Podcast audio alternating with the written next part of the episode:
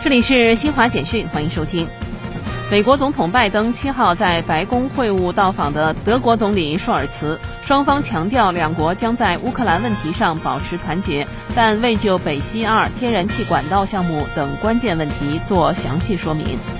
美国商务部七号宣布，从今年四月一号起，美国将以关税配额制取代在二三二条款下对日本输美钢铁产品征收百分之二十五关税的安排。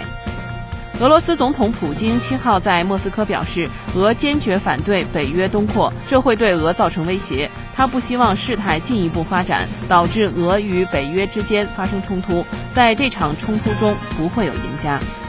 美国两大廉价航空公司边疆航空和斯皮里特航空七号联合发布公告说，两家公司已签订约束性协议，已进行合并。